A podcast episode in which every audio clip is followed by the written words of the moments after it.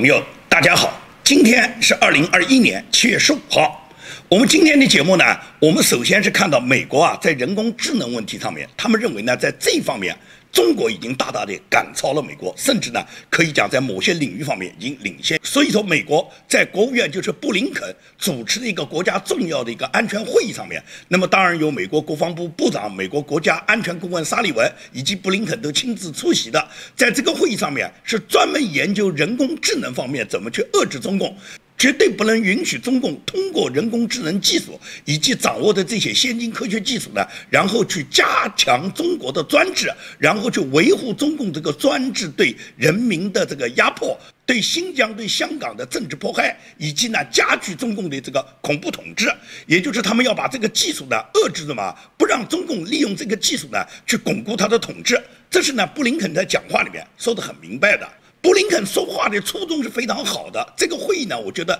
也非常有必要，对美国的高层呢，能够意识到中共呢，他通过这些人工智能技术，通过这些高科技的手段，对人民进行监控，然后对人民呢进行残酷的政治迫害和人权迫害，这个从主题从出发点上来讲都非常好。只不过呢，我一贯是不相信拜登政府的政策，不相信布林肯他们讲的话，也就是呢，他们总是嘴巴上说的非常好听，开会啊，抗议啊，谴责啊，然后呢就不断的去号召，就发起这种口炮行动呢，非常非常多。但实际上，他们落实到行动上的行为呢，完全不是那么回事。为什么我说完全不是那么回事呢？你既然是人工智能要限制、要遏制中共，绝对不能让中共掌握了这个技术以后，然后用这个技术去迫害人民。那么显然，这个技术呢，你就要封堵中共，绝对不让中共去掌握美国的人工智能技术，绝对不能让中共在人工智能技术这个领域方面有人才、有技术、有任何方面的交流。同时也不能让人工智能方面的技术能够流传到中国。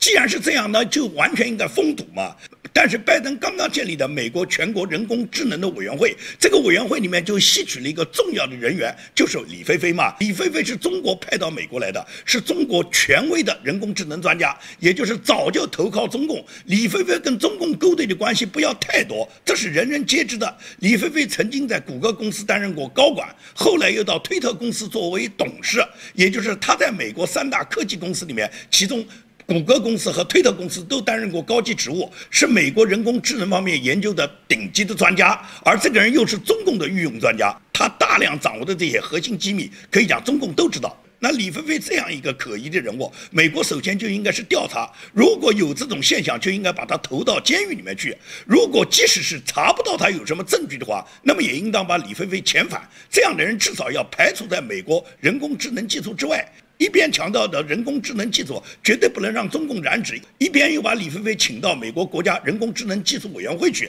那么你究竟是要遏制中共呢，还是在帮助中共呢？这就是拜登的政策，你懂了？因为拜登就是民主党的总统，民主党的高层人物，他们就是玩谴责、玩口炮、玩动不动说嘴巴上的抗议，他们这方面他们能得很。你看他们经常是把这个战旗拉开，锣鼓敲响，感觉到好像势头很大，但实际上他们一样不做，他们具体落实到。行动上呢，反而呢是帮助中共。李飞飞进入美国国家人工智能委员会就是实力，他能够进入美国国家人工智能技术委员会，也就是不但是美国人工智能技术对中国封堵不了，相反是向中共进行了诉讼，这不是很典型的例子吗？所以说呢，拜登这个人呢，你绝对不要看他嘴巴上讲的多么好听，就像古巴最近爆发了古巴的革命，也就是古巴大量的人员，他们经过了古巴共产党六十二年来的统治，他们反抗这个专制。集权。现在全国有三十多个城市的人民走上街头抗议古巴共产党，抗议古巴政府。在这个过程中呢，美国很多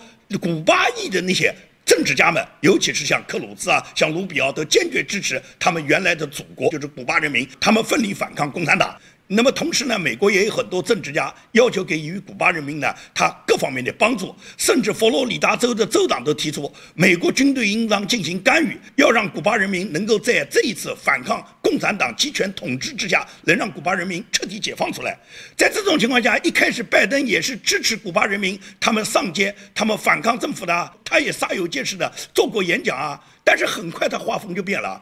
他把古巴人民上街反抗共产党专制的这个诉求，把它转化成什么？转化成古巴老百姓得不到疫苗，主要他们是因为他们得不到疫苗，他们这个病情加重以后呢，他们对政府不满，也就是他转移了方向，他转移了斗争方向，他让古巴人民本来是一个反抗共产党集权、反对共产党统治的一个政治斗争，他把它转化为什么？是疫苗不足，是因为呢老百姓有病，现在需要看病，只要把病看好了，这件事就拉倒了，没有什么政治诉求，所以拜登首先是转移了斗争方向，其次是拜登绝对不允许古巴的难民到美国来，也就是拜登他相当的反对古巴难民这时候到美国来。拜登也好，哈里斯也好，哈里斯是副总统啊，两人都发表了这样的谈话，也就是严禁古巴民众以难民的身份进入美国，不允许到美国来办政治庇护。美国国土安全部部长在昨天一个发言中更是明确就说过，美国绝对不欢迎任何古巴难民以政治庇护的身份。到达美国，我不知道拜登、哈里斯和这个美国国土安全部部长他们讲的这个话跟美国的法律是否相符的。美国之所以有政治庇护制度，就是对这个世界上任何一个国家遭受他们自己国家里面的政府啊、宗教啊，或者是党派对他们进行迫害以后，他们政治上和人身受到迫害以后，他们到美国流亡以后，在美国选择的一种政治庇护权利，这是美国宪法里面规定的。任何一个到美国进行政治庇护的人员，都是因为他们受到了政治迫害。而古巴人民受到古巴共产党的政治迫害，这是显而易见的。为什么这些人受到共产党迫害的人，他他们不能够到美国来办理政治庇护呢？美国为什么要拒绝他们过来呢？拜登和他的国土安全部长以及副总统哈里斯为什么坚决反对古巴难民涌入美国呢？你们不是非常欢迎大量的非法难民进入美国吗？无论是拜登还是哈里斯，都亲自解决这个。大量的非法移民进入美国，而且拜登他夸下海口的，就是在他竞选之后就夸下海口的，说他一旦入主白宫以后，他就要给两千万非法难民给他们以美国绿卡身份，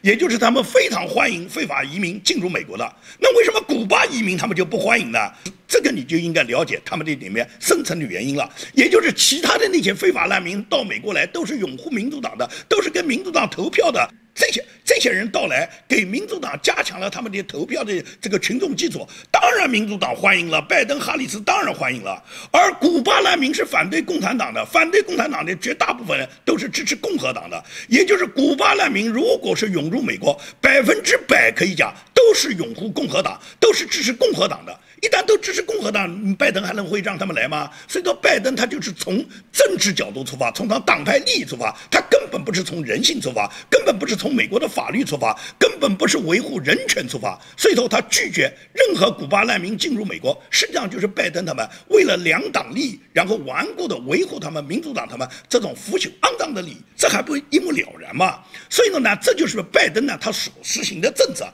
虽然他在人工智能方面，他高喊的要遏制。是中共，但是呢，他马上把李飞飞呢请到了国家人工智能委员会去。从他的具体行动上来看，也就是拜登根本没有打击中共的想法，他只不过呢嘴巴上要喊，政治要正确，讲的要好听。因此，你看，虽然美国这次拒绝了中国一部分院校那些学习自然科学、学习理工科的学生，禁止他们进入美国，这不是拜登决定的，这是蓬佩奥当时就决定了。也就是川普总统在任时候，蓬佩奥就专门制定了中国一部分高校，尤其是那八所跟中国军方有关的那八所大学的学生，绝对不允许进入美国，因为这个签证限制。现在呢，拜登政府布林肯国务卿呢，只不过是延续了。蓬佩奥国务卿他们原有的政策，拒绝了中国一部分留学生进入美国，并不是全部拒绝，只是这八所院校是完全百分之百的封堵。那么在这种情况下，中共就发动大外宣的这个功夫了。德国之声就专门做了一个报道。报道呢，就是专门援引了一个留学顾问，叫王先生，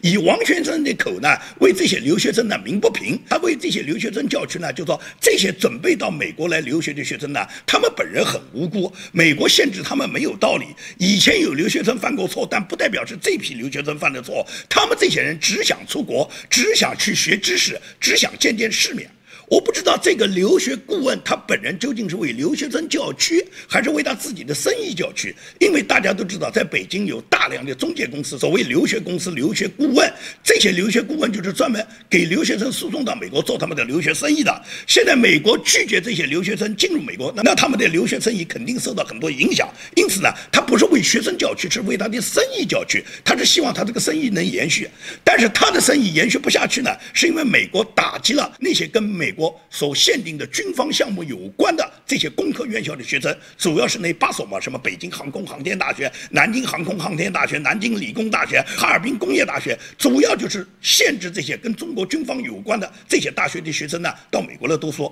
为什么美国要封堵呢？这个留学顾问说，这些人很无辜，这些人很无辜吗？历史上，刘若鹏就是这些学校里面的学生。刘若鹏到美国来，在杜克大学里面师从当时美国知名的教授史密斯，他把把史密斯这个教授实验室里面的隐形斗篷技术，百分之百一个字母都不落的把它抄回中国去，在中国成立了他自己的公司，这个公司一直给他做着上市，那么他赚了个盆满钵满，因为他是跟中国军方合作，军方大量的购买他的技术，他本人。的公司一上市就变成了几十亿、几百亿的身价，也就是刘若鹏靠盗窃美国知识产权在中国发财了，因此呢，就激励了广大的小粉红到美国都像刘若鹏这样去做。而刘若鹏现在是被美国通缉的，也就是刘若鹏永远是待在中国大陆，他只要敢踏出中国大陆一步，百分之百被美国中情局抓捕。那么刘若鹏这样的事情就导致了美国限制中国这八所院校的学生可以到达美国，在人家美国是有理可据的。而中国的留学顾问他现在报去呢，他说这些人很无辜，现在来的这些人没偷啊，要偷的人也是以前的人啊。你到人家大户人家去偷东西，就像我们讲邻里之间，如果一个大户人家他本来是欢迎邻居到他家来访问的，那么你家到人家家去访问时候，你家到人家家串门时候，你每次串门一次就把人家大户人家家偷走几个花瓶，偷。走几个美女，偷走人家家的金银细软，那么人家肯定要对你防范了，下次就不允许你来了。这时候你就报去了。你知道我们再来的人并不是原来的人，我们再来的人，我们到你家来看看你们家的高墙大院，来长长知识，来见见世面的。我们没有想偷的想法，人家还会允许你小偷再来吗？谁要你这样的邻居呢？人家当然把大门关了，不允许你这些偷窃的邻居过来了。而中国的留学生喊出什么？是。科学无国界，你究竟是科学无国界还是盗窃无国界啊？是你串门无国界啊？你想串门就串门了，因为你历史上劣迹斑斑的偷盗历史。当然要把大门封堵起来，不让你来了。而这些被拘权的留学生呢，被中国政府组织起来呢，他们在北京，美国驻北京大使馆外面呢，他们举办了对大使馆的抗议活动，他们打出了巨幅的标语，对美国指称美国呢对华人呢是种族歧视，反对美国对我们种族歧视。人家美国大使馆真的冷笑一声，对华人种族歧视？为什么台湾的学生到美国去没有一个被拒权啊？难道台湾人不是华人吗？华人种族歧视，为什么总是歧视你大陆来的这批人，没有歧视过世界上其他各地的华人啊？那么台湾的、香港的、马来西亚的、新加坡的这个东南亚国家里面，华人学生有的是，为什么这些人他们到美国来学习，美国没有有一个拒签，专门拒签你中国大陆的？所以说，你说对华人的种族歧视，实际上是对小偷的种族歧视，因为你有偷窃的行为，因此你们这种偷窃的人是不可能再允许你们到美国来的。这就是人家美国他明确的一个道理嘛。美国之所以不让中国这一部分学生再到美国来，是美国吸取了历史上的教训。因为改革开放几十年来呢，美国本来认为呢，只要把大量的自然科学、先进技术呢带到中国市场，中国这个市场一旦流动起来，人民富裕起来以后，人民富裕以后必然有民主的要求。最终，中国这个国家所有的民众呢，他们觉醒了以后，他们富裕了以后，他们有精神上的追求，他们有自己信仰上的追求。最终呢，共产党的这个专制集权统治呢，他。就在人民对他们的抗议下呢，就土崩瓦解了。但事实上呢，事实上是中国的专制更加加强了专制，而人民呢被共产党呢利用高科技技术监控了以后呢，反而人民呢现在呢成为更加拥护这个邪恶共产党的韭菜。也就是我们在中国看到韭菜占镰刀的故事是很多的嘛。也就是美国检查了他几十年来对华的政策以后，他最终才知道对中国过去所采取的这种方式呢，完全失败了。所以说现在呢，就必然要封堵你中国。而中国呢，现在实际上跟美国执政的这个民主党呢，他们所做的政策是一样的。什么叫政策是一样的？你看中国是大量的引进那些非洲学生的，而美国也好，欧洲也好，所有的左派的民主党的领袖们，他们都特别喜欢呢引进那些非法人群，引进那些低端族群。群？为什么要引进低端族群？为什么要引进那些非法人群呢？美国、欧洲，包括共产党，他们为什么都喜欢这样去做呢？因为一个国家啊，他如果要想奴役本国的主要的民族，想改变这个国家里面主要民族里面的他的这个信仰的属性，你比方说美国，美国实际上他们是来源于欧洲的这个信仰基督教的传统的美国白人，这是美国的主要的他的这个文化渊源。那么欧洲当然也是以欧洲文艺复兴以后，欧洲本地各个国家家里面他们所遵循的那个白人已经留下来的那个文化传统，这个呢是他们本地人的一个民族的一个主要的属性。那么中国也是这样，中国是以汉人为主，以汉文化为主，而现在的统治者就特别喜欢把那些低端族群的人把他掺进来，因为只有把低端族群的人掺进来以后呢，才可以制造种族之间的矛盾。挑起族群矛盾以后，就可以制造仇恨，煽动分裂，最终就变成什么？变成了原来主要民族的那个群体呢，它的凝聚力就下降了。而那些外来的这些低端族群呢，它在不断的扰乱社会的过程中呢，那么统治者就更有利于控制他们的政权。所以说，你看欧洲也好，美国也好，中国共产党也好，他们都是采取这个办法的。为什么中共要大量的引进非洲人群啊？他就是用非洲人群里面来弱化本地汉族人群里面的这个人群属性的。最就是汉文化就被他们改变了嘛，中共也就是希望这些族群之间有矛盾嘛，有矛盾以后共产党就好控制嘛。大家都有矛盾以后听谁的？就听我这个老大的哇！我共产党是集权老大，是黑社会哇！所以共产党要这么干。那么美国和欧洲呢，跟共产党呢都是同出一脉，这都是马克思主义的学说，都是马克思主义理论的基础。因此呢，在全球就盛行这种状态。曼德拉是最典型的这个左派改造的典型。曼德拉本来是一个黑人领袖，他仅仅是一个民权领袖，争取这个黑人在南非的独立。在曼德拉争取南非独立之前，南非是非洲唯一的发达国家。它无论是它的 GDP 的水平在全球的领先程度，还是它这个国家本身的受教育的程度、本身的治安程度，在整个非洲都是雄冠非洲第一名，多少年来都是如此。但是曼德拉呢要去搞黑人民权运动，而所有的左派领袖，包括共产党，都去支持他。那么都支持的结果，也就是曼德拉在一九九四年，曼德拉掌权了。掌权以后的曼德拉，他就把整个非洲改造成一个地狱。曼德拉在他掌权之前，白人统治的时候，从一九四八年到一九八九年，每年整个南非平均的死亡人数只有一百七十人。但是自从曼德拉掌权以后，自从曼德拉在一九九四年获得什么非国大获得胜利，曼德拉当选总统以后，从曼德拉统治到今天，也就是二十几年里面，南非平均每年死亡的人数达到两万四千多人。这就是鲜明的对比啊！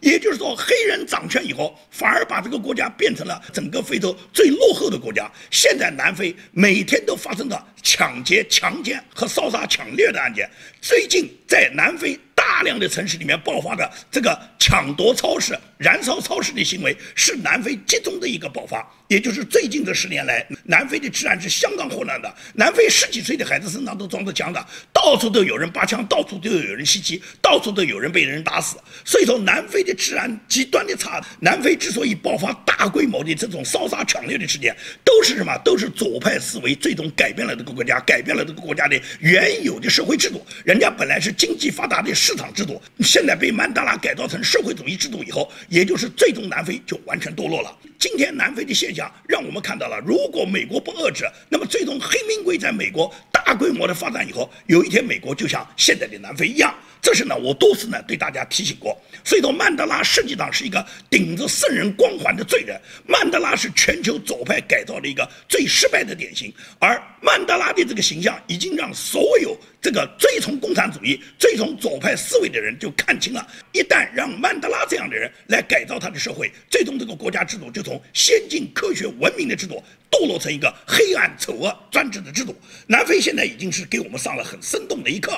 无论是南非也好，美国黑名贵也好，还是中国也好，统治集团啊，他就希望能挑起底层的互害，挑起底层的族群矛盾。南非是挑起种族歧视、种族仇恨，也就是挑起黑人和白人的矛盾。那么美国如法炮制，美国民主党在美国一直推行的就是美国的种族歧视、美国的种族矛盾。美国历史上是有罪的，黑人在美国是受到歧视的，也就是美国的民主党今天是如法炮制了南非当初曼德拉所引用的那些政策和理论。所以说，南非今天已经溃败到如此，美国呢实际上把它当做一面镜子，如果美国不及时遏制。那么最终未来的美国就是今天的南非，那么中共也是这样。中共在中国，它挑起这个族群之间矛盾。你比方说新疆人和中国汉族人之间的矛盾，西藏人和中国汉族人之间的矛盾，都是中共挑起的嘛。本来大家是安居乐业的嘛，但是中共就不断的去丑化两个民民族之间的各种裂痕，然后呢去挑起底层祸害。中共最希望底层祸害了，中国的老百姓，尤其是底层里面，常年被共产党。压榨他们呢，一生的怒气，一生的怨恨，但是呢，他们不敢找共产党算账，他们知道共产党的强大，他们只敢找更弱势的群体去报仇。这就是中国不断的涌现无辜的群众，突然莫名其妙的就被那些低端人群来残杀，而他们自己本身是无辜的，残杀的人也是弱小的，但是他们只敢找自己比自己更弱小的人去动手。昨天中国又在沈阳爆发了一个菜市场、一个超市，这个卖肉的柜台上面，这个卖肉的这个人和买肉的人，其实都是社会的底层人员嘛，都是普通的售货员和普通的顾客嘛。因为卖肉里面的纠纷，卖肉的这个营业员手起刀落，把那个顾客砍掉了。他把顾客砍掉以后，他觉得一不做二不休，他又在逃跑的过程中，把那些无辜的群众他又砍了七八个，其中。又被他多砍死一个，也就是这个人的目的是什么呢？他觉得已经砍死人了，自己已经没得活了。那么我见到别的人，我也就砍，滥杀无辜，砍一个够本哇！这种底层人的心理在中国比比皆是。也就是最终这个凶手，他在被警方围堵的情况下，最终说他是跳井自杀了。当然了，他跳井自杀以后，胡锡进是不放过他了。胡锡进在他自己的推文里面引用了这个警方的通报以后，胡锡进认为他真的在井里面死掉了吗？他就是自杀了以后，我们还要让他再死一遍。对于胡锡进这种咬牙切齿、煽动底层民众仇恨的人，他就希望这样，就是在那个底层那个受害者也是害人者的身上再踩一只脚。这是共产党他宣传的一贯的理论，也就是他最喜欢能够挑起底层的矛盾。这也是中国今天所有这些底层被收割的韭菜啊，当他们呢忍无可忍、压榨到自己实在是愤怒到不能再忍受的地步，他们最终只敢报复底层，他们根本不敢像江红华老师一样冤有头。再有主报仇雪恨找政府嘛？那江华老师是因为他的党委书记王永珍欺压了他，他最终就找王书记了结。中国的知识分子里面出现一个江华这样的人是了不起的，可以讲绝大部分的中国人，尤其那些底层百姓，那些膀大腰圆的，动不动口若悬河的，但是真正叫他能够去报复政府、报复警察时候，他吓得屁滚尿流。所以说呢，底层祸害呢。是共产党一贯鼓动和宣传的一种理论，而加强了这个底层里面的这种情绪呢，最终就把自己所有的冤仇呢报复到什么？报复到比自己更弱小的群体上，这就是中共对底层的迫害。而这种迫害呢，又在中国现实中呢不断的上演。中共一边在对底层不不断地让你们底层祸害，中共一边呢在那个地方呢欺骗民众。最近在中国很火的一部影视剧叫做《中国医生》。中国医生，你看他在这个影视剧里面宣传的是医生是绝对有良知的、有道德的，是不管你有钱没钱都是先救命的。而现实生活中呢，现实生活中我们看到的中国最富裕的地区就是医院，中国那个赚钱最能够消费有能力的就是医院。网上有一个段子嘛，就说一个大款乘飞机到另外一个发达的城市，下了这个飞机以后，他就跟出租车司机讲：“你把我拉到你们城市里面最贵的、消费能力最强的这个场所去。”那个出租车司机讲：“你有的是钱。”他说：“我有的是钱。你一次能能够消费得起，想消费多少就消费多少。”大款说：“我消费得起。”好，司机一脚油门把他送到了市人民第一医院。这就是最简单的一个例子，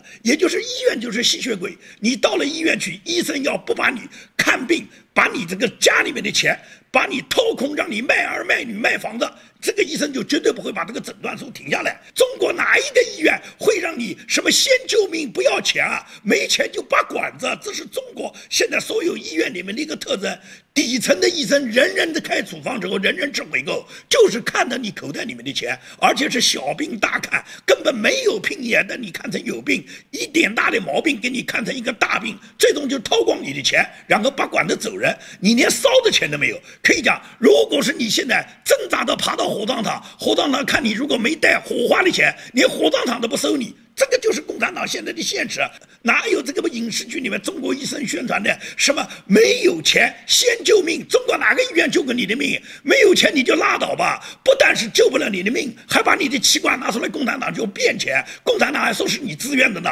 让你临死之前让你签一个自愿捐赠器官书，说是来抵你欠医院的钱。也不知道你欠医院多少钱，你已经掏完了你所有的钱，你最终还欠了医院的钱。只有留下器官。你才能去死，这就是中国现在的现状吧？这种现状还在高歌，还有多少韭菜在赞美？赞美的最后，也就是当有一天你躺到病床上，你才知道什么叫等级。在中国，动不动共产党要强调公平，你到了医院才知道什么公平。共产党的高官、共产党的特权人物，他们全部享受国家全额的医疗报销，所以说。高官病房、特供病房才是共产党这些高官们享用的人民的血汗，他们有什么病都可以治。当这些高官们他们的某一个器官不好时候，随时把你这些草民你们的器官贡献出来给他们用，让他们延年益寿。而你老百姓，你草民嘛，你就这条命哇，你早点死哇！你不死，因为你欠了那么多钱，那么你欠钱，你最好用你的器官来顶哇！这就是中国现在的现状哇！所以说，你看不清中共这个邪恶的现实，你看不清整个世界的这个。邪恶的发展，你认识不清。美国如果不遏制现在的黑玫瑰运动，美国有一天就会堕落成南非。中国共产党一旦统治全球，全球都会是南非，全球还不如南非。这就是共产党他未来去统治世界，给世界所带来的一个深渊，带来的一个严重的后果。因此，美国虽然现在有很多有识之士已经认识到，但是呢，拜登政府和民主党现在执政的政府呢，他们仅仅是雷声大雨点小，讲起来他们要消灭中共、打击中共，但实际上他们在行动上都是放纵中共了。因此，只有川普总统回归，只有麦嘎回归，只有美国的传统价值观回归，只有美国能够秉持国父们建国时候所缔造的那个。遵循上帝那个传统价值观，美国才可以制造再次伟大。而再次伟大的美国，美国强大了，世界就强大了，中共也就铲除了。好，今天的节目就跟大家做到这里，谢谢大家。